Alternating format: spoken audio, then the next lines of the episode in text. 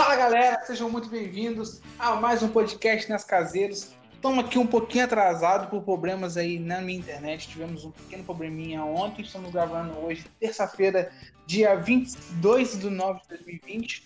E estamos aqui com uma galera diferente hoje, uma galera que vocês estão acostumados a ouvir na quinta-feira. Estão aqui hoje para gravar o podcast comigo. Esse podcast que é postado na terça, mas deve estar indo ao ar aí na quarta. Então, é, mas eu já vou aqui já adiantando, passar a palavra para o André, o André dar as suas sua saudação e também um destaque aí sobre esse fim de semana e começo de semana agitado da NASCAR. Olá pessoal, beleza? Meu destaque vai para a prova, a prova abençoada que Caio Bush fez, melhor da temporada toda disparada. Meu outro destaque vai para as notícias, que aí, isso aí, cada um vai ter seu destaque separado das notícias que veio essa semana já. Davi?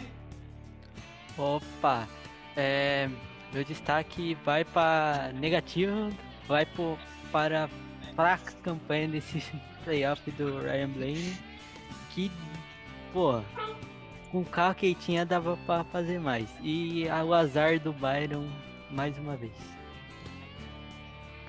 Lucas Kennedy.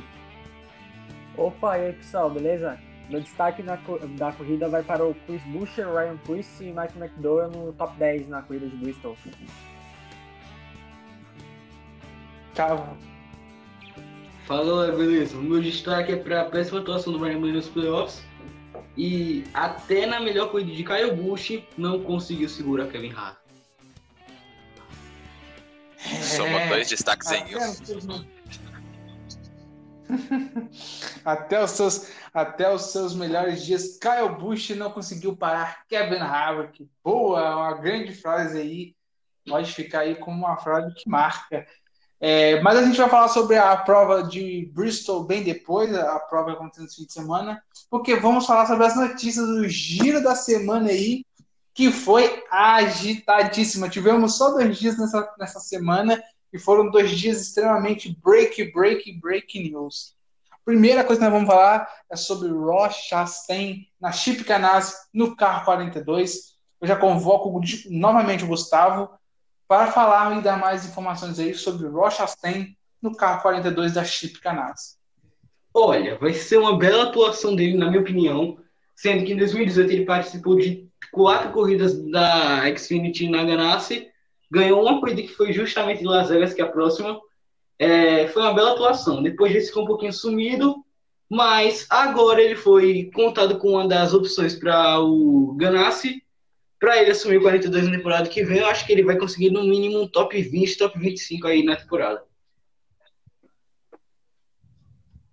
É, Davi. Não, Davi não, desculpa, desculpa. É, Lucas.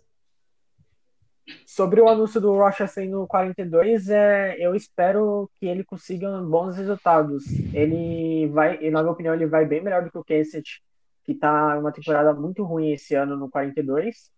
E eu, eu espero que ele brigue ali pelo top 15, ali, quem sabe um playoff, bater de frente com o Kurt Busch. Mas aí a gente vai ver isso no, no decorrer da temporada.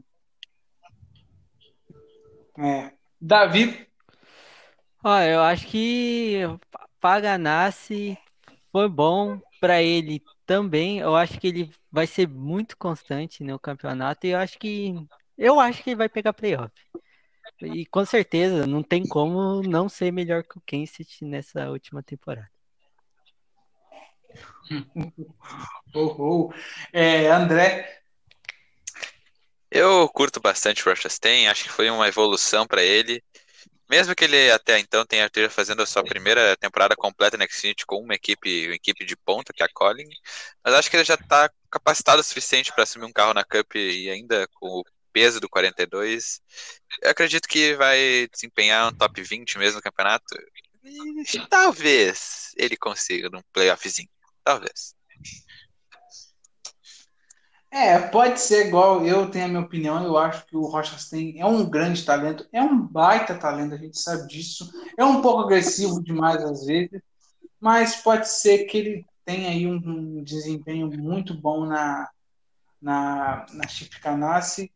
É, eu acho que o Rochas tem, tem capacidade de sim de ir para os playoffs, mas eu acho que no primeiro ano ele vai ali talvez ficar em 18º, 17 e digo mais ainda, eu acho que o Rochas tem daqui uns dois, três anos pode sim estar vencendo na Cup se ele for continuar indo, se ele for bem igual ele está sendo, ele pode sim muito bem vencer uma corrida. A gente sabe que a Ganassi é um carro de meio de pelotão, mas que de vez em quando dá para vencer. E o, o Chastain, como é um cara agressivo, é um cara que tem talento, a gente sabe que pode ser que ele que ele venha aí levar o 42 ao Victor Lane. São os números rápidos do Chastain na Cup. Ele tem um top 10 apenas em 2019, uma corrida numa Maratona 500. Já tem liderado 13 voltas. É... Não tem muita média de largada nem de chegada. É... Já e terminou em voltas do líder com carros pequenos. Então, assim, né? Tá ali umas, uns números que, vamos dizer assim, né? importa um pouco. Tem, tem vitória na Xfinity Series. E já que nós estamos falando aí sobre o Chastain, o Chastain que ah, já confirmado no K42, vamos também falar do finado 42, do ex-42 aí, nosso querido Kyle Larson, que surgiu ainda mais e mais rumores que Kyle Larson estaria talvez de volta à Cup. Eu já convoco já o André, o André aí tem a sua opinião, e a gente sabe não, a situação do Carl Larson é difícil, mas a volta dele não é improvável e eu queria a opinião, primeiramente, do André sobre o caso Kyle Larson. Então, aquela situação né, naquela live, naquela corrida virtual, foi um erro do Kyle Larson, com certeza foi um erro, mas acredito que ele não tinha intenção de ofender alguém quando ele mencionou a palavra proibida nos Estados Unidos. Eu, assim, concordo com a opinião de muitos pilotos que ele merece uma segunda chance e eu espero que ele tenha uma segunda chance de um carro de ponta para conseguir recuperar os dias de glória que ele já teve, como por exemplo lá em 2017 que ele venceu quatro vezes, que foi temporada melhor temporada dele disparado, mas ele morreu na praia no final. Eu acho que ele pode sim retornar e se retornar espero que seja num carro bom. É, Davi sobre o caso Carlos. Ah, ele, ele merece muito voltar. Pelo que, que ele fazia com aquele 42 da Ganassi, fazia um milagres com aquele carro. Eu acho que tem que voltar, ele merece, mano. E, e, e a, inclusive o Tony Stewart foi um que falou, ó, se a NASCAR permitir, eu contato ele. Então vamos aguardar aí. tempo aí. É. Lucas, Sobre o Larson, eu acho, como a galera tá falando aqui, ele merece sim uma segunda chance. Eu acredito que ele aprendeu com o erro dele. ele tá agora correndo naquelas corridas de terra lá, ganhando muitas corridas e só que ele ainda não pediu, acho que o requerimento para voltar para NASCAR, né? Para ser liberado pela NASCAR. E quando ele for liberado, eu acredito sim que ele vai conseguir uma vaga numa equipe boa. Talvez Stuart Haas ou talvez a Hendrick. Mas a Hendrick é, tem o problema da Chevrolet, né? Então não, talvez ele não consiga uma vaga. Mas nunca se sabe. Mas eu, eu tô torcendo para ele para voltar pro ano que vem, em período, em período integral. É. E Gustavo? Olha, é, como vocês já falaram, vai depender da NASCAR que o Larson fez. É, gravou até um vídeo pedindo desculpa, mas não convenceu a muitos. Só que pelo que o povo foi entendendo ao longo do tempo, as pessoas quando falam que ele merece segunda chance, também estão certos, porque acho que o Lasso não fez aquilo intencionalmente. Mas se voltar, vai ser, obviamente, numa equipe grande, se a NASCAR permitir. Chevrolet, na minha opinião, não vai ser, mas NASCAR é NASCAR. E eu acho que ele vai voltar na, na Stuart Haas se o Boyer não ficar. É, a questão toda, igual vocês, vocês disseram sobre a questão do Boyer ficar, é, talvez ele entrar na, na, na, Haas, eu talvez eu não vejo nem ele voltando numa equipe de ponta no começo. Talvez eu vejo ele entrando talvez numa Golfes, numa equipe talvez é, de meio de pelotão e depois, quem sabe, até assumindo um carro de ponta. Mas a minha total a minha total torcida vai para que ele consiga voltar, porque eu sou desse grupo que acho que todo mundo merece uma, uma segunda chance. E o Kyle Larson é um cara de bem, ele está provando isso durante essa pandemia. Ele ajudou várias outras associações para provar de que pode voltar. Está vencendo corridas atrás de corridas nos sprint cars, que são os carros de terras nos Estados Unidos. Então, assim, tá provando que tem talento, tá provando que tem caráter, admitiu o seu erro, então eu acho que ele deveria voltar sim. E é aquele negócio, faz bem ao esporte, é bom para a NASCAR também, que ajuda a imagem dela, mostrando que ela é uma, uma, é uma, é uma coisa que pune, mas também é uma coisa que, que sabe a hora que, que tem que deixar o cara voltar. Então, acho que seria bom para o Larson, seria bom para a NASCAR. E eu espero que ele volte no ano que vem. Se não voltar no ano que vem, que pelo menos consiga ele correr uma corrida ou outra em alguma equipe, talvez na Xfinity Series, ou até mesmo na Truck. Gostaria muito se a NASCAR liberasse ele. Então, assim, torço para que ele volte um dia e que, quem sabe, um dia vai ser corrido de novo, disputar títulos. Seria legal. O Carl Larson, que era um bom piloto. Já falando sobre, o, já que a gente já falando sobre o caso Carl Larson aqui, a gente já vai, a galera que está ouvindo, vocês estão querendo ouvir sobre o Danny Ham, sobre o Bubba, a gente já vai falar sobre eles. Calma lá, que o assunto sobre eles é bem grande, mas antes disso, nós vamos falar sobre um outro caso que teve essa semana, um caso que eu fiquei sabendo de última hora, que foi a Halle Digan, falando aí é, um pouco mal sobre o negócio do Covid. Ela disse que acha que o Covid é uma farsa, que isso não existe e que, né, aquelas coisas todas. Eu vou pedir opinião do Gustavo, mas antes de, de passar a palavra para o Gustavo, eu vou dizer já uma coisa. Eu acho que a Helly Diga não vai perder patrocínio. Eu acho que ela vai continuar com o mesmo carisma que ela tem, porque ela é uma pessoa que tem muito carisma, é uma pessoa muito querida, tem talento, e não acho que não é essa frase que vai afetar ela no futuro na NASCAR mas eu vou pedir a opinião dos meus colegas aqui, primeiramente do Gustavo, sobre esse caso aí da Halle Diga. Olha, já que vocês saibam que eu sou puxa-saco da Riley Diga.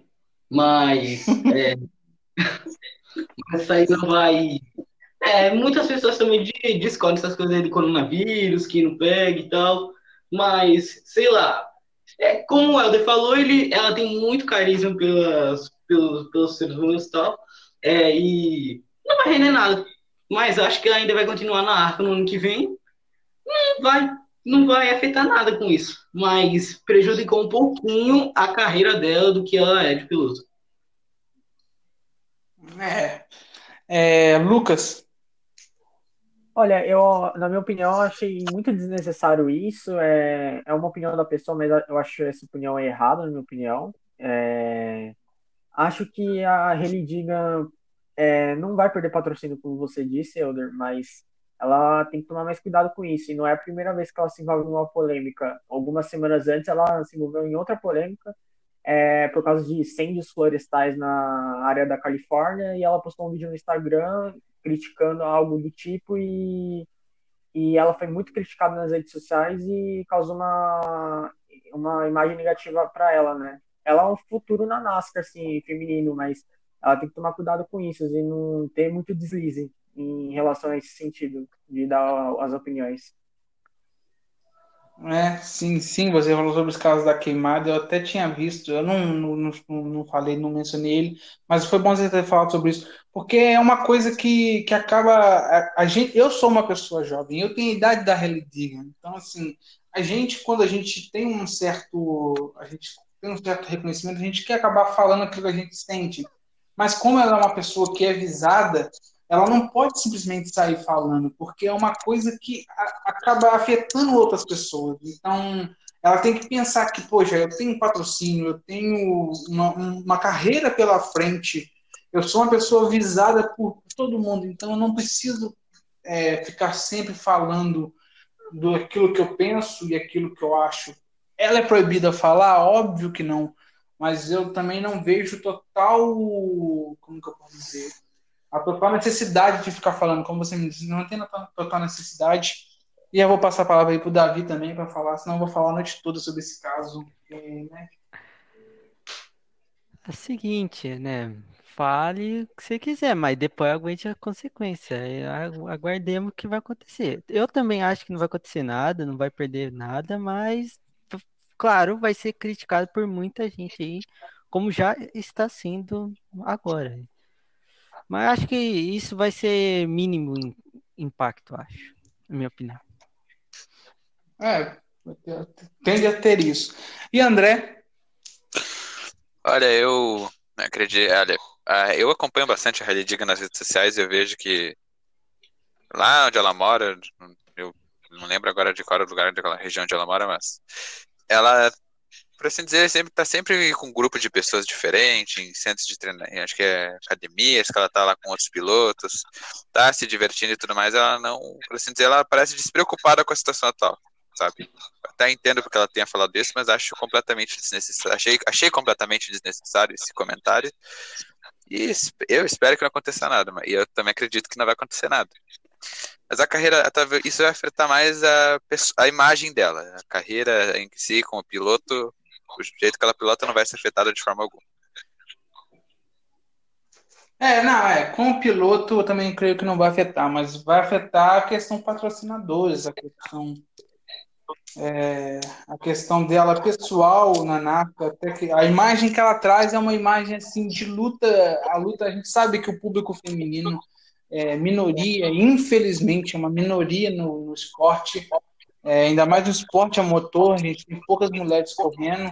Então, assim, é, ela é um símbolo de luta que está ali na NASCAR, mostrando que as mulheres ainda têm uma oportunidade.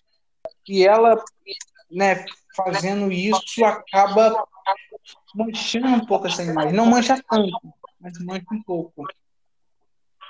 É, eu gosto, vocês todos aí, todos deram opinião e é, parece que não vai dar nada. Teoricamente também eu creio que não vai dar nada. Ela tem contrato com a Ford, tem contrato com a Monster, não deve afetar, porque, é, ainda mais a Monster, porque a gente sabe que a Monster não é uma empresa tão, vamos dizer assim, né, que, que costuma apoiar pilotos meio meio, vamos dizer. Me, me ajuda a definir essa palavra. É, pilotos que têm uma característica forte. Kurt Busch, Kyle Busch. É, um pouquinho egocêntricos. Isso, isso. A Monster ela, ela patrocina pilotos desse jeito. Então, acho que ela não vai tirar o patrocínio da Liga por causa disso. Porque é uma coisa que talvez o Kyle Busch até pense, mas ele não fale. É uma coisa que, né, cada um tem a sua opinião. Então, sabe, é assim, o mundo é assim. Só que ela tem que aprender a ficar um pouco mais de boca fechada, porque uma hora isso pode acabar afetando, assim como aconteceu com o Larson, que a gente acabou de falar aí. Acontece. Então tem que tomar cuidado para não, né, cometer é, esse erro. E algumas corridas atrás, ela já teve já é, polêmicas também, porque ela estava correndo e para ultrapassar ficava batendo nos outros pilotos. Isso aí não é coisa que se faça para ter uma corrida, para ter uma carreira tão impressionante assim, né? É, realmente, ela tem um histórico de tretas com outros pilotos. Para quem acompanha a Arca igual eu acompanho, ela tem uma treta com os outros pilotos da Arca. Os pilotos não gostam muito dela. Isso é verdade. Então, né, ela também precisa tomar esse cuidado aí para não ter problemas na sua carreira pessoal Espero que não, é um grande futuro. Espero ver ela um dia na Cup. Tomara que não estrague é... O próximo assunto é aquilo que está todo mundo esperando, aquilo que todo mundo quer falar, que é Danny Hamlin, Michael Jordan e Bubba Wallace. Vão aí fundar uma equipe na NASCAR é, só, só pedir alguém com, com microfone ou com fone aí, dando eco. Aí tá saindo um ecozinho aqui. É que tem, é, tem os fones de novo. E sobre o caso do Danny Hamlin, sobre o caso do Danny Hamlin e Michael Jordan e Bubba Wallace, é, foi bem engraçado, porque já eram. A gente estava gravando, a gente ia gravar o podcast ontem e não tinha essa informação ainda. Tinha só especulações, a gente ia falar sobre especulações. E aí, quando o podcast deu errado, a gente saiu no Twitter e viu a informação de que o Danny Hamlin tinha postado que né, ia fazer a equipe com o Michael Jordan e o piloto era o Bubba. Então, assim, para nós foi até um pouco bom, porque vai dar tempo da gente poder falar sobre, sobre essa notícia. E já passo para o André aí já para poder falar um pouco mais sobre a nova equipe, a equipe deve se chamar Danny Hamlin Racing. Tem aí, acho, nada mais que o astro do basquete Michael Jordan, o GOAT of o Test of Time. E Bubba Wallace, que é uma grande personalidade também no carro. Olha, vou ser sincero com uma coisa. Eu acho que assim, sobre o nome da equipe, eu acho que vai ter, vai ter uma mudança de nome, porque talvez o Mark Jordan, que vai ser o investidor de ponta dessa equipe, não vai deixar o Danny Hamlin simplesmente soltar o nome dele ali e deixar o nome Jordan de fora. Eu acho que vai mudar uma, vai alterar antes, da, antes da próxima temporada. Mas eu gostei bastante, é uma renovação imensa de uma equipe nova surgindo assim com tudo. O Michael Jordan que tem um patrimônio líquido imenso, inacreditável, ele é um atleta de muito respeito, um dos maiores, um dos atletas mais conhecidos no mundo hoje em dia. Eu acho que eu, e até achei interessante a escolha do Bobo Wallace para pilotar o carro 20, o carro supostamente cogitado como 23 até o momento. Eu acredito que vai permanecer viu? o número 23 e vai ser esse o carro da equipe para a próxima temporada. Eu tô ansioso e tô com esperança de que essa equipe aí vai fazer um barulhinho que vai encher o saco de muita gente na categoria, vai brigar por ponto bastante, vai até chegar. O Wallace pode até brigar pelo playoff. Isso eu ia ficar bem feliz, de verdade. É, pode ser que realmente aconteça mesmo. É, só uma coisa que eu queria falar é, antes, antes de passar a palavra pro, pro Davi. É, sobre essa equipe, você falou sobre o Jordan. O Jordan realmente ele é o maior investidor, porque o, o, teoricamente o Dan ele não pode, não poderia estar no comando dessa equipe. Então, é, o Michael Jordan é o cara que vai dar mais dinheiro, óbvio que ele tem mais dinheiro, né? Então, assim, ele vai dar o dinheiro maior. E pode ser que o nome seja Jordan, porque até Jordan soa mais bonito do que Danny Henry. Né? Imagina, Michael bonito. Jordan Racing bem mais lindo do que Danny Hamlin Racing, eu acho, né? Mas... As especulações por nome da, da, da, da equipe. Aí vai lá a equipe. Aí vai lá a equipe me chama Toyota Jordan Racing. Aí dói. Se for da Toyota, né? A gente tem isso ainda. Mas eu vou passar a palavra pro Davi aí, pro Davi dar a sua opinião sobre esse caso é, do, do Jordan é bem muito interessante. O, Michael, Michael Jordan entrando em mais uma empreitada aí, já tem time basquete, já tem a própria marca, agora uma equipe da NASCAR que inclusive, dando adentro aí, ela foi foi a antiga German Ace que foi adquirida pelos dois, tem que lembrar isso também. Isso, bom, então, bom ponto. É, tomar é. Que, que dê certo, porque o Wallace merece aí um carro melhor e acredito que eles possam dar para ele. É, é, você falou bem, é, só lembrando que o chart que eles vão usar, né, no caso, eles compraram a equipe, eles compraram a equipe mecânico, a equipe chefe, tudo, mas o chart sim foi comprado da Team Racing.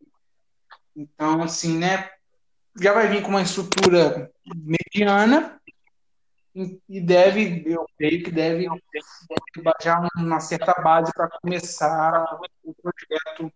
Deve, eu creio que eles devem pegar o pessoal da Levani Racing e trazer para poder ajudar, entendeu? E pegar o pessoal do carro 13 e passar o pessoal da Spy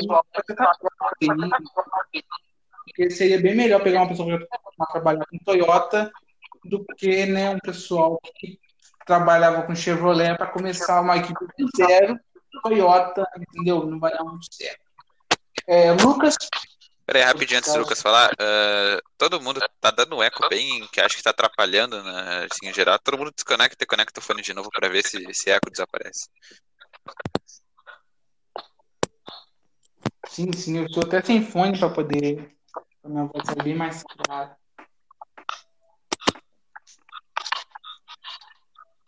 Pessoal, acho que não é o meu, não. Também acho não. agora parou o eco. Vai com ele mesmo. Fala aí, Lucas Kennedy. Então, é, é já estava sendo especulado, né? Uma equipe, o Danny Hamlin e Michael Jordan, os dois juntos, e aí apareceu ontem a notícia que se concretizou, concretizou e o piloto que vai ser o Bubba Wallace, eu acho, na minha opinião, eles vão ter, a equipe vai ter chance de ir pro playoff. É, o Bubba Wallace vai mostrar, eu acho que agora ele vai mostrar serviço, ele vai mostrar se é aquele piloto que é, dá para brigar lá na frente ou piloto de meio de pilotão para trás. É, vai ser uma equipe suporte da Toyota, na minha opinião. É, 99,9% de certeza que é Toyota. E eu espero que essa equipe dê trabalho no futuro. Eu, um trabalho de médio a longo prazo, na minha opinião. O médio a curto prazo, é. perdão, falei errado. É, só uma, uma outra coisa também, você falou aí, é, se especulou muito de ontem para hoje a aposentadoria de Danny Hamlin, porque, né, é, fundando uma equipe, então, né, é, cria-se uma expectativa, o que, o que será o futuro de Danny Hamlin, mas vamos esperar o Gustavo falar, depois a gente fala sobre o Danny Hamlin em si.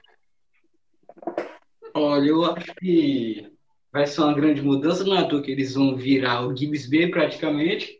O Bobo Walsh, como todos sabemos, é um piloto que ele tenta, ele tem a garra. Vimos em 2018 na Daytona 500, segunda colocação, fez ali a alegria, chorou, foi para o All-Star no ano passado. É um piloto que briga, que tenta, que tenta. Agora com a equipe boa de Danny Hamlin, Michael Jordan, uhum, vai mostrar aí muito, é, vai tá em um nível de top 15, top 10 em, em várias corridas aí, eu acho. Acho que ele pode brigar pelo playoff, mas é, vai ser uma grande mudança para o Bo Walsh na carreira dele na NASA. É, só uma última coisa adicional também. Eu lembro que Michigan, quando ele conseguiu o top 10, ele falou que estava tendo um grande negócio por trás dele para poder para o ano de 2021. Eu acho que esse negócio ainda envolvia a Richard Petty no meio. Só que eu tô achando que a própria Richard Petty desistiu desse negócio e aí foi obrigado o Danny Hamlin e Michael Jordan a fundarem a equipe, porque não eles iam comprar mesmo, talvez eles fossem pegar um pedaço da Russia Perry, mas como a German Race anunciou que não ia mais, porque foi até engraçado, é, o Boba Wallace anunciou que não ia mais correr pela Russia Perry, e no outro dia a German Race já anunciou que estava sendo vendida. Então, foi muito relativo essa coisa. Então, eu acho que a Pet tinha sim intuito de fazer parte da Toyota junto com o Bubba Wallace, mas acabou que deve, por algum motivo, não sei qual, deve ter desistido. É, deve ter um motivo, claramente, que isso aconteceu daqui a pouco, o próprio Adrian Mustaine, que é o dono da Russia Perry, deve falar. Então vamos esperar aí que daqui a pouco no futuro pode saia essa informação. E vamos falar agora também um pouco sobre Danny Hamlin. É, sobre o Danny Hamlin, porque foi especulado que ele talvez aposente no fim da temporada. E já passo também a palavra para o Gustavo para dar a sua opinião, é, essa aí já bem mais rápida. Você acha que Danny Hamlin, ganhando ou não ganhando o título, ele aposenta no fim do ano e por que ele aposenta ou não aposenta? Para mim, não aposenta porque ele ainda tem mais garra a mostrar depois de, desse ano. É porque ele não vai desistir, né? Ele vai lutar tudo ainda para conseguir o primeiro título. Ele não vai descansar até isso. E acho que quando ele conseguir o primeiro título, depois de tempo, ele anuncia a aposentadoria. É, Lucas. Ele tem contrato para 2021, então acho que ele não vai se aposentar. E se ele se aposentasse, ia causar um grande, uma grande dor de cabeça para o Joey Gibbs, porque aí quem iria para o carro 11? É, isso aí. É, Davi?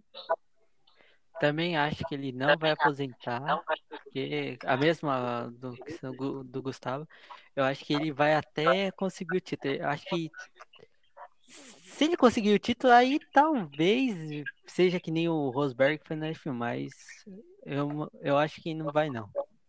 Vai continuar brigando aí nos próximos anos. É. E André? Olha, para mim o Danny Hamlin tem mais, tem muito, tem um pouco mais de carreira ainda para seguir, não deve se aposentar agora. Ele está atualmente com 39 anos, é, vai fazer, vai fazer 40 esse ano, ainda para ter tá numa faixa etária que dá para correr tranquilamente na NASCAR. E ele próprio com certeza não ia se aposentar para criar, criar uma equipe, assim. Acredito que ele vai vai brigar por esse título, vai tentar conseguir. Acho que três ou quatro temporadas aí nós podemos ter anúncio da aposentadoria de Danny Hamilton.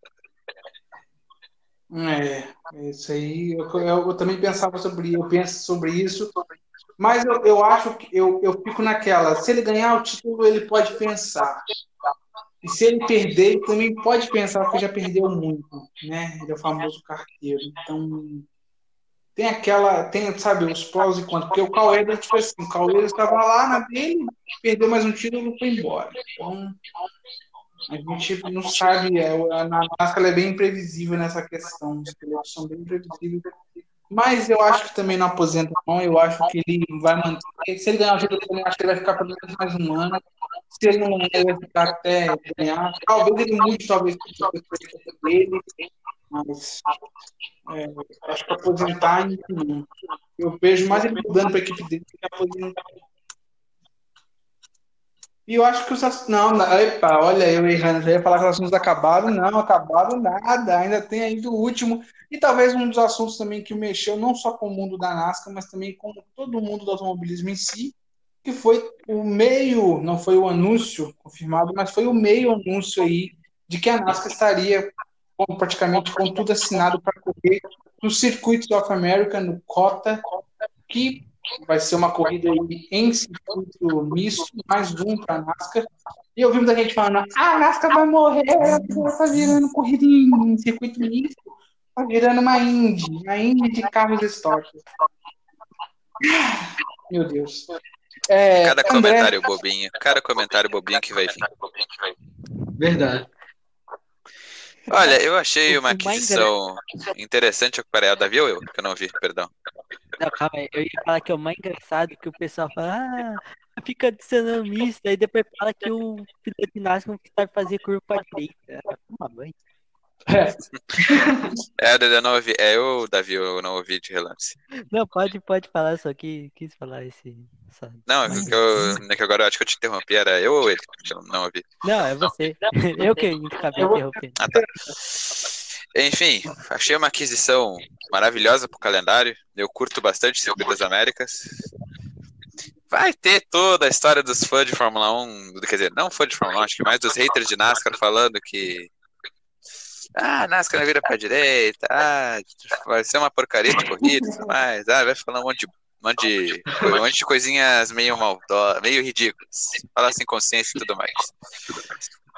Vai ser uma, as corridas de misto da NASCAR assim, ultimamente, nos últimos anos tem apresentado um domínio do domínio de dois pilotos em específico, do Trix Jr. e do Elliott.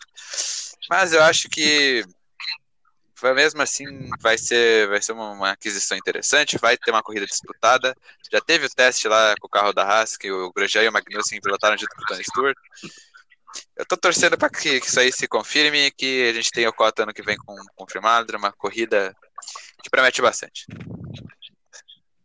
Sim, sim. É, Davi? Mano, eu achei muito da hora. Inclusive, eu tô conversando antes, até, até falei, nossa, imagina se faz as corridas da NASCAR, da Indy, da MotoGP e da Fórmula 1 no mesmo mês no COTA. Ia ser impressionante, mas até falou questão do... Eu acho que vai ser interessante ainda mais com, com os carros aí, acho que seria interessante a corrida. Não sei se seria tão assim, mas acho que vai ser da hora. E também um, mais um circuito novo que substitui só o que a gente vai falar aqui a pouco, o, o circuito oval do Texas, né? Porque o circuito das Américas também fica no Texas. Acho que seria, vai ser interessante isso aí. Tiraram meu oval favorito. Oi? Tiraram meu oval favorito, vou botar um misto. é só dos piores. Aí tem que reclamar com a galera da NASCAR. Eu vou, vou, vou ter, bater um papo com o Phelps. Eu vou disputar um X1 com o Phelps.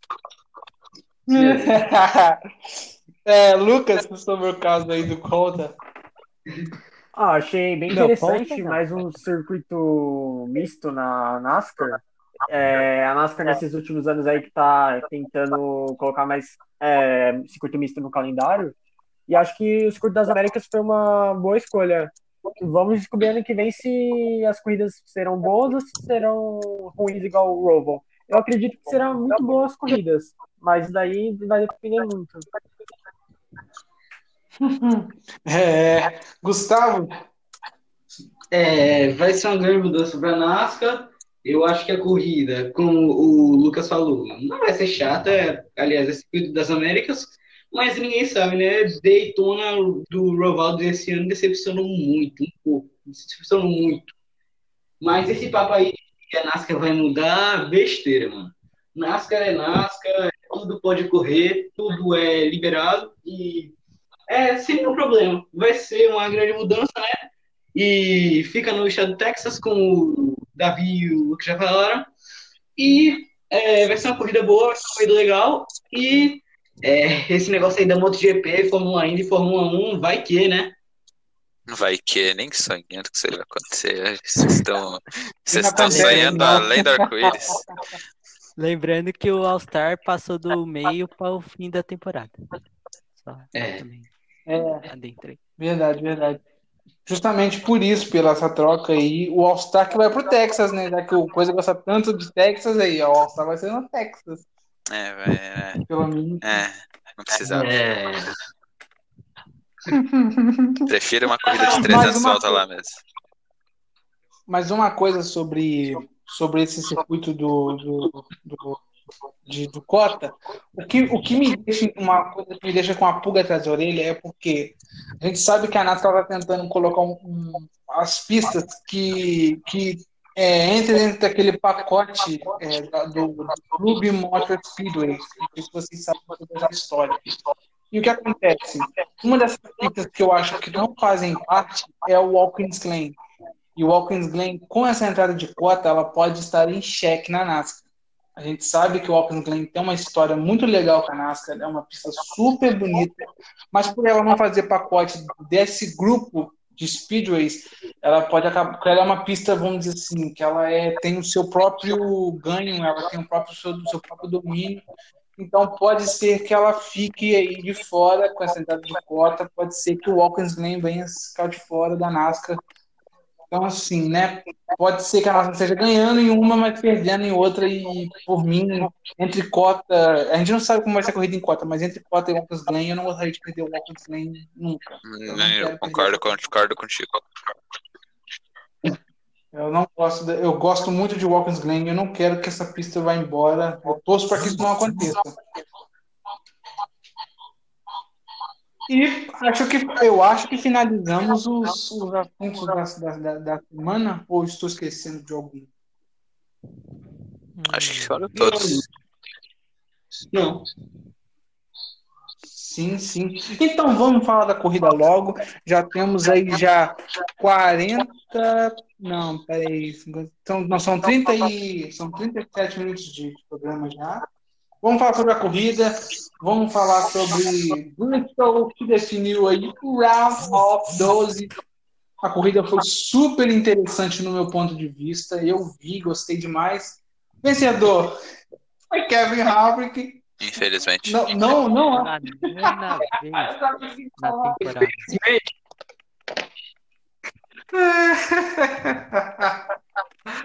o vencedor foi Kevin Harvick. O segundo foi Infelizmente. Kyle Busch, o terceiro. Ai, é, deixa eu passar. Deixa eu passar. Deixa eu passar. Terceiro foi Eric Jones. Quarto, Tyler quinto, Ari Calmirol.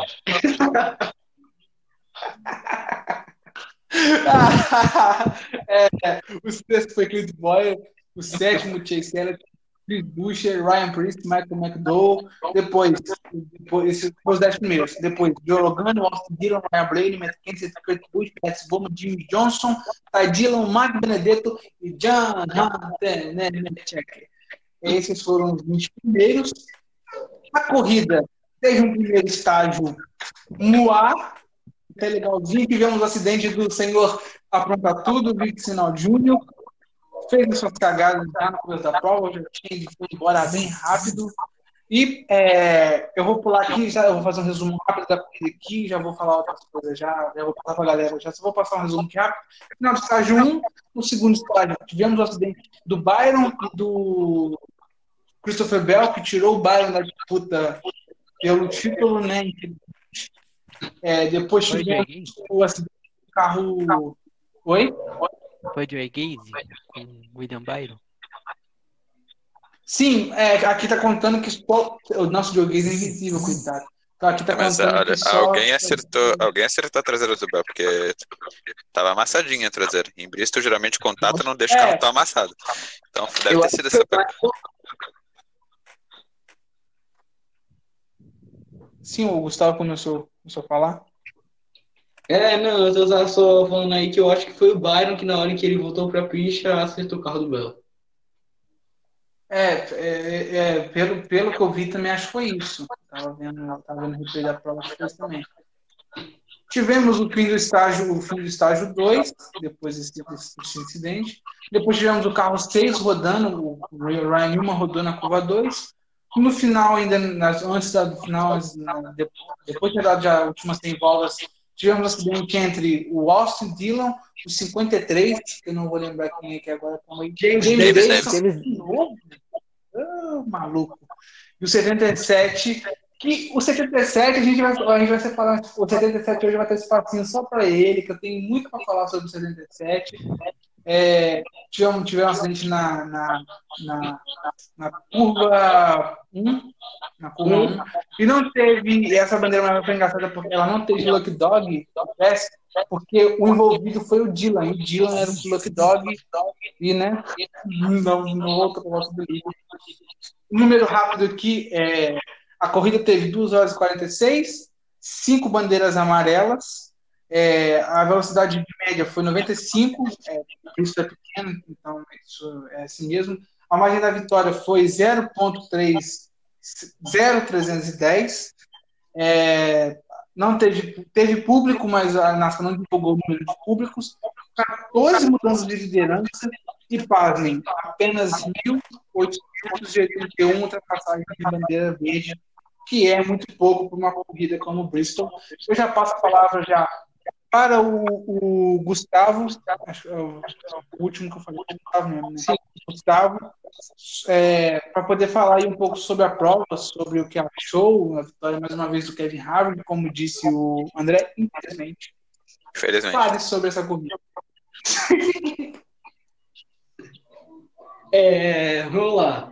É, o primeiro segmento foi do Chase Elliott. Teremos que destacar também. Kyle Busch largando no lado da, das últimas posições, ele e o Eric Jones, que fizeram um avanço fenomenal. E o Danny Hamlin É, o Danny Hamlin, mas o Danny Hamlin não fez uma corrida tão impressionante assim, né? Se envolveu lá no Top com Truex. O primeiro segmento foi do Elliott, Kyle Busch tentou, mas Elliott conseguiu segurar o segmento número 1. Um. Segmento 2 teve várias amarelas, William Byron, putz, saindo do carro. É, é, o péssimo rendimento do Ryan Blaney ao longo da prova. Kyle Busch levando o segmento 2 e Kevin Harvick chegando nele próximo. E aí chegou o terceiro segmento, foi ali, né, várias voltas, voltas, voltas, voltas, até que chega, curva 1, volta 400 e pouco, que foi o Austin Dillon, James Davidson e o 77. É, o Kevin Harvick fez certo em não entrar, porque se ele entrasse, é, tomava puni- punição, se eu não me engano, ia tocar ali no, no, com Na o verdade, laranja. ali ele mesmo do.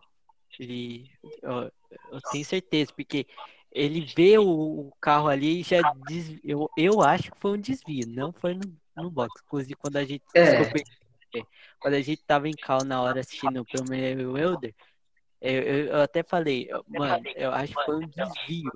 Ele não ia, Eu falei que ele ia entrar no box, mas depois eu, eu olhei de novo e eu vi que ele, ia, ele fez um desvio para não se envolver nesse acidente. Mas na hora que ele estava fazendo, no, no caso, esse tal desvio, o acidente já estava já, é, ainda nem, nem ocorreu ainda. Então acho que, é, acho que ele foi pro box, mas também não sei se foi para desviar, só sei que saiu na hora certa, porque senão você tava lá, a linha laranja ia tomar punição. É, e por fim, tivemos ali, né, um, um acidente ainda com 24 pro final, que foi ali o Christopher Bell batendo no muro, podendo chamar amarela, que ia fazer um bololô danado, ia ficar sete carros na volta do líder. E Kyle Busch não conseguiu segurar Kevin Harvick, chegar no revisão da temporada. Como disse o André, infelizmente. É, sobre. Você falou sobre o desvio, eu também notei que pa- pareceu para mim que foi um desvio, é, mas né, o Harvard acabou se safando ali. E, e você falou sobre, sobre, a, sobre a bandeira, essa bandeira, ela foi na volta 408. É só um destaque também, você falou, você falou sobre o, o Kyle Busch e o Eric Jones, mas o Bubba Wallace também largou no fim do pelotão e chegou em décimo no primeiro, no primeiro, no primeiro estágio. Então, assim, também uma boa recuperação do Bubba. É, estava andando meio ali, é. mas depois da bandeira amarela do Austin Dillon lá, ferrou tudo lá. É, uhum. Lucas, sobre a corrida.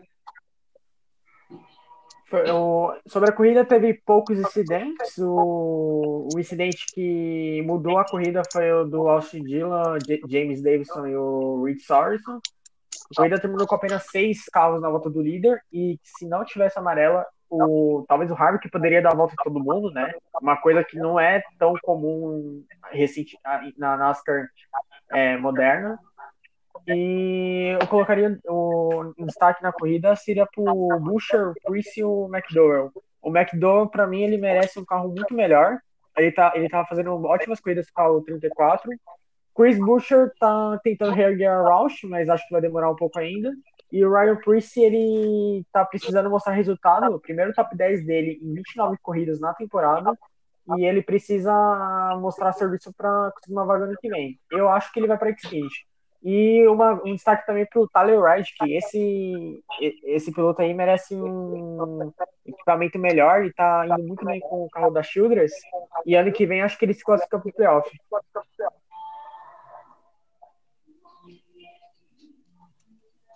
É, sobre. Só, só perdão, galera, porque, é porque eu tô, eu, tô, eu tô vendo os números aqui, mas é. Você falou bem sobre, sobre, sobre, essa, sobre a corrida. Vou passar agora a palavra para o Davi, para o Davi falar também sobre um pouco da corrida. Olha, primeiramente, a corrida já foi melhor que de Richmond. Pelo menos o primeiro segmento já foi melhor. Harvick, o cara tá muito dominante. Ó, se ele não vencer, se ele não ganhar o título, mano, vai ser um vexame, porque o que ele tá fazendo. Claro, teve toda a questão da pandemia, tudo isso, mas o que tá fazendo é brincadeira. E... Tomara que passe vexame mesmo. Estoura o motor no último segmento.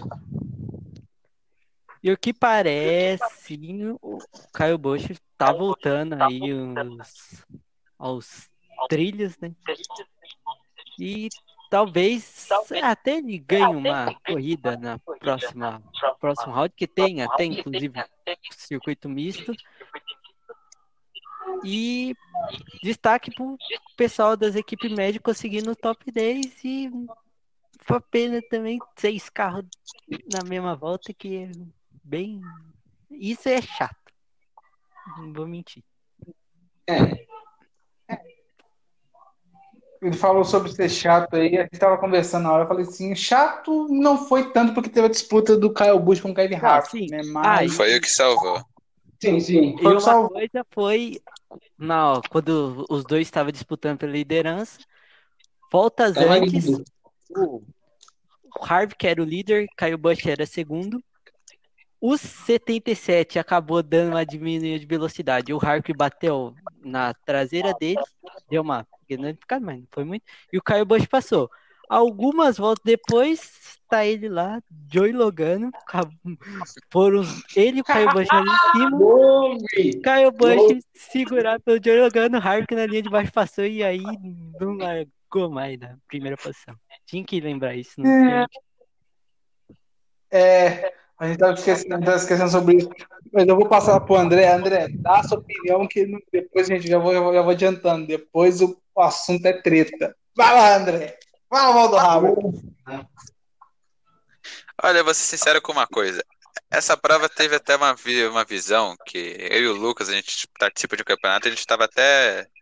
A gente tem um amigo que é o Pedro. O Pedro, ele faz umas análises meio críticas da NASCAR, assim. Geralmente as análises dele são bem críticas. Ele fala bastante dessas amarelas fantasma. Para mim, tem, essa prova, assim, ela não teve amarela, uma amarela fantasma na visão, mas faltou Faltou algumas, faltou algumas em relação a batidas no muro com força e tudo mais. Já teve vezes que um piloto só deu uma raspadinha de nada no muro e deu amarela.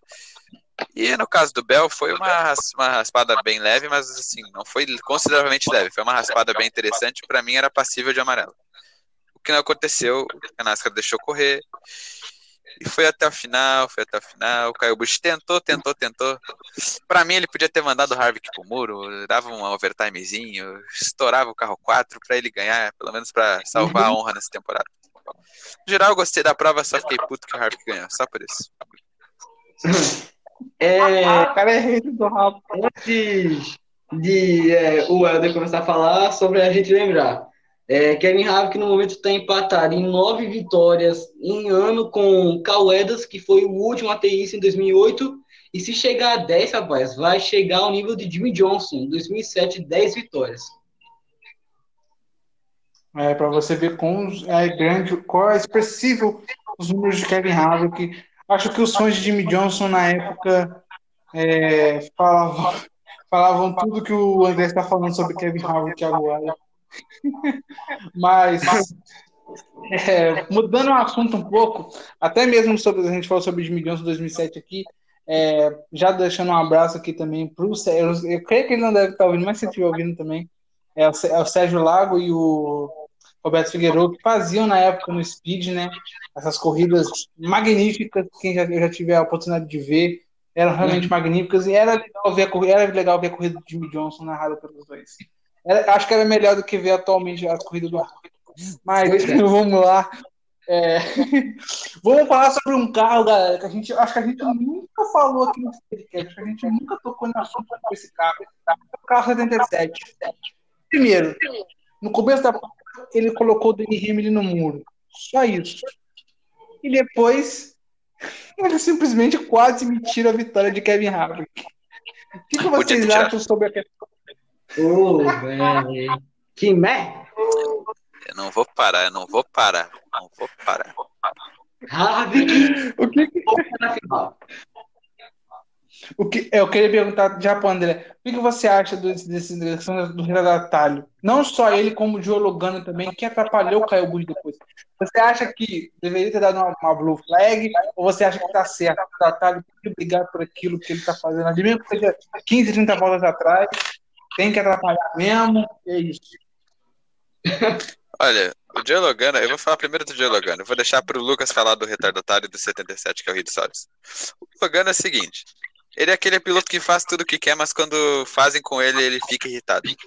Eu não duvido que se na situação de Bristol lá, quando ele e o Chase Elliott foram pro muro, se fosse durante a prova de uma disputa entre eles e algum outro piloto, não importa a montadora, não importa a equipe, aco- fechasse ele por- pela linha de cima e o Elliott passava por dentro, o Logano ia ficar revoltado, ia mandar a pessoa pro muro com um bumpzinho, ou ia dar um chega pra lá, ele ia fazer isso com certeza.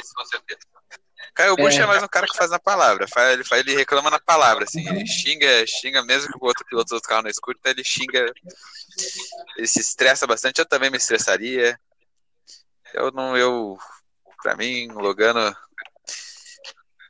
Logano se condena quando ele faz isso, se condena em, em situações inversas, por assim dizer. É, é, só você falou sobre, o- sobre o Logano aí, sobre o Kyle Busch também, né? Kyle Busch, o homem do mimimi, brincadeira, brincadeira. Kyle Busch não é mimimi, porque eu também reclamaria, porque é chato. É, Davi, sobre esse, essa dupla dinâmica aí, Rick Sorenson e Joe Logano, que deram pimenta na prova. Assim, é, no caso do Sorenson, eu, eu acho que assim, não, não, não tinha para onde ir, que já tinha um carro ao lado dele e tinha os líderes. Ali eu, eu is- isento um pouco, porque também deu um, ele foi, ia ser espremido e acabou dando um, uma dimi- diminuir a velocidade um pouco. Agora, o caso do Joey Logano, ali eu, eu na hora não faço a menor ideia que que tá fazendo. Do jeito que ele foi, hum, nossa, eu tô continuando sem entender. Dá pra ver. Foi muito esquisito ali, mas é o Johnny Gunn, né? Não pode esperar muito dele também. Também quando tá um pouco É, Lucas, sobre o sobre aí, sobre o 77, então dê a sua versão dos fatos. Olha, eu confesso que eu não estava vendo a corrida, então essa parte do 77 eu não vi. Mas o que eu posso falar é que o carro número 77 do Rich Source é um carro muito lento. Então, ele não deve tipo, disputar a posição com os caras mais rápidos. Não deve atrapalhar. Ele tem que deixar os caras passar na boa. Agora, sobre o Logano, eu até entendo que ele bloqueou porque ele não quer ter uma volta, ele é de uma equipe grande que é a Penske, e ele não, não ia querer perder uma volta assim, se desse uma amarela, ele tava de volta na corrida. Então por isso que eles não deixam, não dá, não dá passagem mais, com mais facilidade como equipes pequenas. Só que não foi o que ocorreu com o número 77 do Rick Sorry. É, só uma, só uma, só uma consideração. O Logano estava tomando a segunda volta. Então, né, ele não voltava tanto. Eu mandava pro muro mesmo. Ah, esse detalhe eu não sabia, Elder. Desculpa essa, esse detalhe eu já não sabia. É, não, ele tava, ele tava tomando a segunda volta. Por isso que ficou tão ruim. Se fosse a primeira volta, a gente entenderia, mas a segunda ah, então volta. Nesse, né, caso, ele tá, na meu, nesse caso, ele tá errado, então, na minha opinião. Porque se era a segunda volta, ele não tinha por que atrapalhar a corrida dos líderes. Eu Pode atrapalhava ele, mandava ele pro muro. Hoje o André, hoje o André tá insano. é, Gustavo, sobre, sobre esse caso. Vamos lá. Primeiro, sobre o 77, carro lento, equipe pequeno, não tem para que ficar trabalhando a corrida dos, dos líderes e dos outros pilotos. Agora, sobre o Logano, velho, vocês já falando aí dele tá tomando a primeira volta, mas no caso era a segunda. Porque ele não queria ser ultrapassado pelos líderes. Tá, mas por que só ficar na linha de cima e por que bloqueando o Caio Bush? Se Kevin Harvick não bloqueava, por que só Caio Bush? Eu também não sei, eu acho que isso aí foi o Logano a querendo... linha de cima... Rapidinho, a linha de cima em Bristol é mais rápida, por isso que ele tava mantendo o traçado por lá. É, eu sei. Sim. Mas, tipo, é... O Logano querendo botar aí, né... É, raiva aí para os torcedores Caio Bush, mas alegria para os torcedores Kevin Harvick, que não é o meu caso. É, mas, tipo assim, o que o Logano fez, sei lá, mano, segunda volta, deixar o líderes passar. Tava vendo que o carro tava mais lento, tava, tava pior, pior. Mesmo terminando no top 10, tava carro pior. Deixava passar e pronto, terminava a corrida dele simples. Mas se não fazer esse negócio que gerou aí uma, uma conversa enorme aí, né? É, via Caio Bush, Kevin Harvick. E isso pra mim o Logano foi muito criança. É, só, só, uma, só uma constatação também, outra. O Joe na hora desse problema, ele tava com pneu velho. O Caio Bush com pneu novo e ele com pneu velho. Então, assim, né? Pô, bem B essa, essa, essa, essa, essa posição do Logan, na minha opinião. E vamos aí já. Vamos primeiro falar dos eliminados aqui. Cole Custer, William Byron, Ryan Blaney e Matt Benedetto. Uma pergunta rápida, porque o tempo já é curto. Alguma surpresa para vocês? Blaney. Blaney. Blaney. Rapaz, o Blaney deu disparado, coitado. O Blaney. É, Era um match William Byron. William Byron, vocês também esperavam? Não. Eu achava que ele ia ser eliminado, eu achava.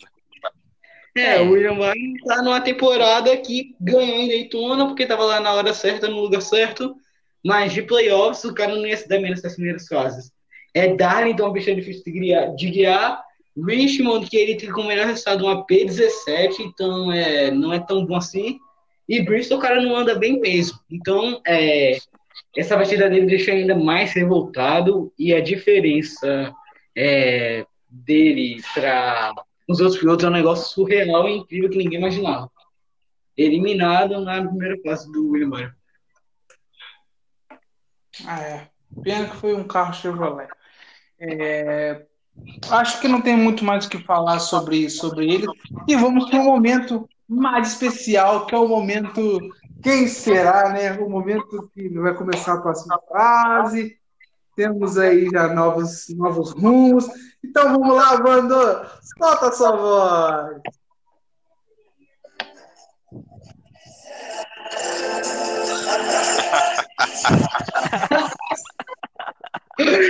Ah, o momento quem será? O momento quem será? E agora eu quero saber de vocês. Quem vai ser os quatro eliminados na próxima fase? E a gente apostou no Orchidila. O Orchidila Posso começar? galera. Pode começar, vai lá. Vamos lá. É, eu posso também dar o- os meus palpites para os vencedores da, da- das etapas do Round 12. Você que sabe, você já dá. Eu... Vá, Tá Vanderlei, bom. Tá bom, vou falar lo- logo de cara. Para mim, eliminados serão Almirola, Boyer, Ogano e o Kurt Busch. Calma aí, calma aí, calma, calma aí que eu vou anotar. Dessa vez eu vou anotar que da última vez eu não anotei. Repete de novo. Arik Almirola, Uhum. Clint Boyer, E pode falar rápido que eu tô.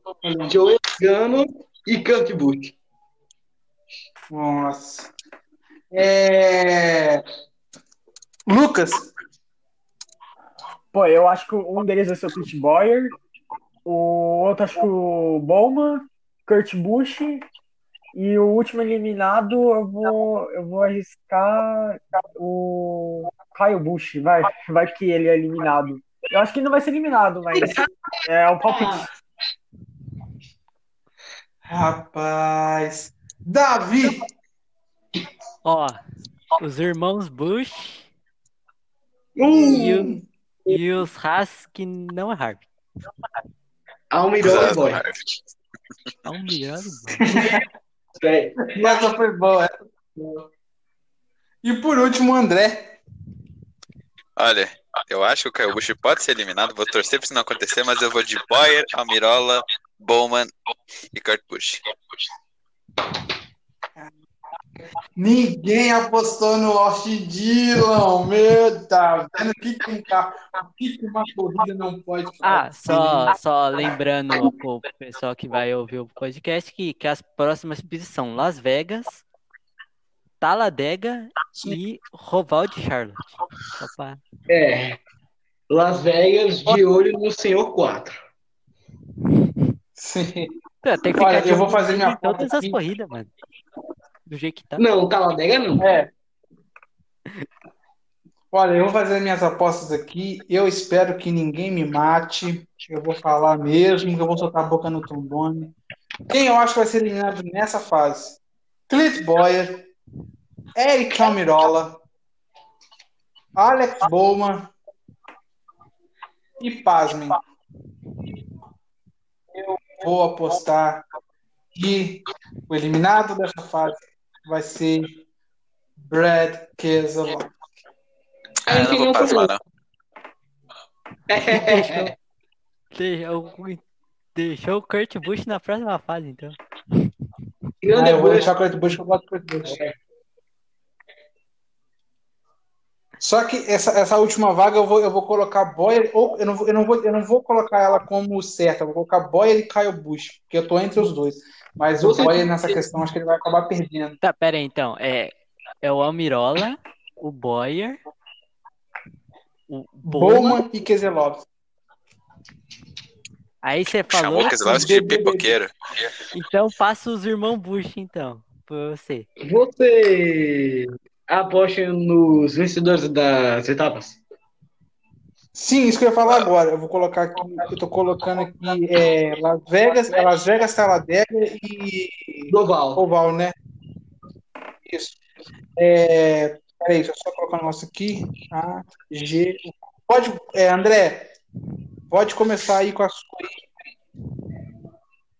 Olha, eu cravo que Las Vegas, no, no sopro de esperança, vai dar Caio Bush. em Talladega, eu vou torcer pra que dê. Vou torcer pra uma zebra. Vou torcer pra que dê. Vou torcer, vou torcer pra que dê Aston Dillon, mas acho que vai dar um, um dos Penske. Exatamente que eu não sei. E Roval, eu vou torcer porque o Caio Bush finalmente consiga concluir uma corrida lá, porque 2018, 2019 ele não chegou até o final. É, Davi, sobre os, seus vencedores, sobre os vencedores. Putz, grilo. Ah, Las Vegas é. Porque eu, não- eu não queria falar, mas. Eu vou postar diferente também. Eu acho que. Ó, por favor. Joey Logano em Las Vegas. É, Eu também, Hum, boa. Tá na minha mira. eu também acho que eu gostaria muito que o Austin Dillon ganhasse em Talladega e roubar o Elliott de novo, na terceira vez. É, Lucas, Em Las Vegas eu colocaria quatro nomes: Elliott e os três Penske's. Eu sei que o Blaine não tá no playoff, mas pode ser que ele vença em Las Vegas. Em Talladega, pra mim, qualquer um mesmo, menos Harvick e Hamlin. É, eu tô torcendo pelo Jimmy Johnson em Talladega, mas é, se fosse Tá. alguém do playoff, seria o Almirola pra mim. E no Roval, acho que o Elliott é o maior candidato a vencer. Elliot. Gustavo, Vamos lá. Eu quero que vocês destaquem ele, que se eu não me engano, desde que ele chegou em 2018 na NASCAR, só teve top 10 em Las Vegas. Na minha opinião, Alex Bowman crava em Las Vegas. Credo? Crava, crava. nossa, você doeu? Pra mim, é doido? em Talladega, Talladega, na minha opinião, a Martin Truex Jr. Credo? Trucks Júnior, tá Tá Menino, bom, tu fumou alguma coisa que falar- tu, tu tá, tá apostando errado, tá apostando bom em Super Speed e ganhando em oval de uma milha e meia, tá apostando bom em oval de uma milha e meia ganhando em Super Speed. Eu ia falar agora. Tá bom, tá bom. Agora eu vou ser sério, eu tava falando. Vai. Em Talladega, os três Penskes vão andar bem, qualquer um pode ganhar. Eu acho que vai ser o Keselowski. E é, no, no, Roval, no Roval, eu acho que vai dar Chase Elliott. Chase Elliott. Aham. Pô, mas foram, foram três apostas no Elliott. Eu vou falar a minha, então. É, Espero que vocês não briguem comigo. Las Vegas, vencedor. Martin Truex Jr. Talladega. Eu vou votar com o coração. Com o coração, 43. Mas a zebra, mas quem eu aposto que pode vencer Talladega? O Bush. Eu creio que ele pode ah, com certeza. E no Roval, no Roval, eu vou votar na experiência, na, na, na velitude, naquela, naquela coisa que a gente sabe que, que sempre dá certo. Vai dar Kevin Harvick. Ah! Vou Ah! caçar você. Amanhã eu vou estar chegando aí com uma arma na mão. Mas é, é aquilo, galera. O cara tá na fase, gente. O cara tá na fase. Tá na fase, tá? Chega de fase, bate no muro logo, acabou. Chega na final, estoura os quatro pneus, explode o motor. Pega Covid antes da corrida da final. Não, isso não, isso não, isso não. Isso não. Não, não, não, não, isso é verdade. Mas infelizmente, infelizmente, chegou um momento em que a gente não queria. O momento de dizer adeus, infelizmente chegou. Estamos terminando mais um podcast aqui, um podcast divertido com essa galera aqui, essa galera que sabe animar uma. Que, que esse aqui, se chegar no velório, anima até velório. Estamos terminando, aí- terminando aí mais esse podcast. Falamos sobre Bristol, falamos sobre tudo. E nos vemos semana que vem. Semana que vem eles estão de volta no podcast de quinta-feira. Vão falar sobre Xfinity e, e Truck, que vão correr em Las Vegas também. É, não, acho que não tem muito mais o que falar. Vou, dar, vou passar aí pro André também, já para dar os destaques finais aí. Já a saudação Destaque final? O que, que eu vou destacar final? Eu não- não- não- tenho uma coisa a destacar. Deus. Destaque, que eu não tenho ideia do que destacar agora. Kevin Harvick batendo. Pronto. Pronto. Boa, é um bom ponto. Boa. É, Davi. Tem uma coisa pra falar que é, vai ser muito esperado. Taladega tá chegando, rapaz. É. Bora. Tá, a adega tá chegando. Boa. Boa. É, só, só, antes, só antes de passar pro, pro Lucas e da- pro Gustavo, lembrando que essa semana o Brandon Poole volta pro 15, Greg Galdin vai correr de novo no, no 27, o Greg Galdin que é amado aqui no Brasil. Uhul! Chad Fincham vai correr no 49 Que bom. e e ele no 77. Oi? Tava alguém, alguém tava falando aí. Gustavo, terminar, porque o tempo já, já foi. Eu só quero destacar Havik no muro. Pronto, só isso. André gosta. É, Lucas,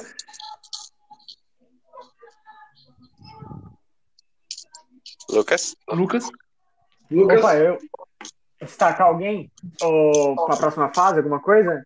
Eu vou destacar 18 e 20. Não, pera, eu não entendi, Elder, travou. Pode destacar qualquer coisa. Pra próxima. qualquer coisa, uma coisa que você quer destacar. pode ser de um Jones ganhando. Mas, vou- vamos vou nessa então. Eu ia falar outra coisa do 18 e 22, só que acho que a maioria já sabe o que eu ia falar. Então eu vou ficar com. Tu te prepara do- que eu vou te tirar no Kansas. André, você não vai nem passar de fase, mano. Você tá falando o quê? Relaxa, relaxa, eu, vou ter, eu tenho meus planos, eu não tenho meus planos em mente, eu tenho meus planos em mente. Pô, a treta do Se eu não 18 passar, alguém vai 22 comigo, alguém vai ficar comigo. Aí mas eu. Ai, galera, é com, esse, é com esse clima muito alegre. Hoje não tivemos aqui o Lourenço para falar do Kim Ruff, tá, galera? Semana que vem ele volta para poder falar do Kim Ruff, tá? A gente não falou do Kim Ruff. Para não dizer que a gente não falou do Kim Ruff. O Kim Kim ganha correu. Nossa! que Que Ruff vai causar o Big One. Que Ruff vai causar o Big One. e vai levar o Harvick junto. Opa, isso Exatamente, é assim que se finaliza. é. O Henrique vai dar-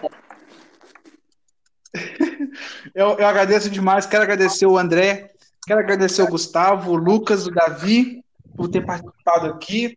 É, peço mais uma vez perdão a vocês por não ter conseguido gravar. É, é, ontem teve internet, mas hoje, graças a correu tudo bem. Uma hora e 12 minutos de podcast. O meu adeus fica aí. Valeu, galera! Até semana que vem. Valeu, pessoal. Valeu! Valeu! Valeu. Falou, galera, até mais. Fomos!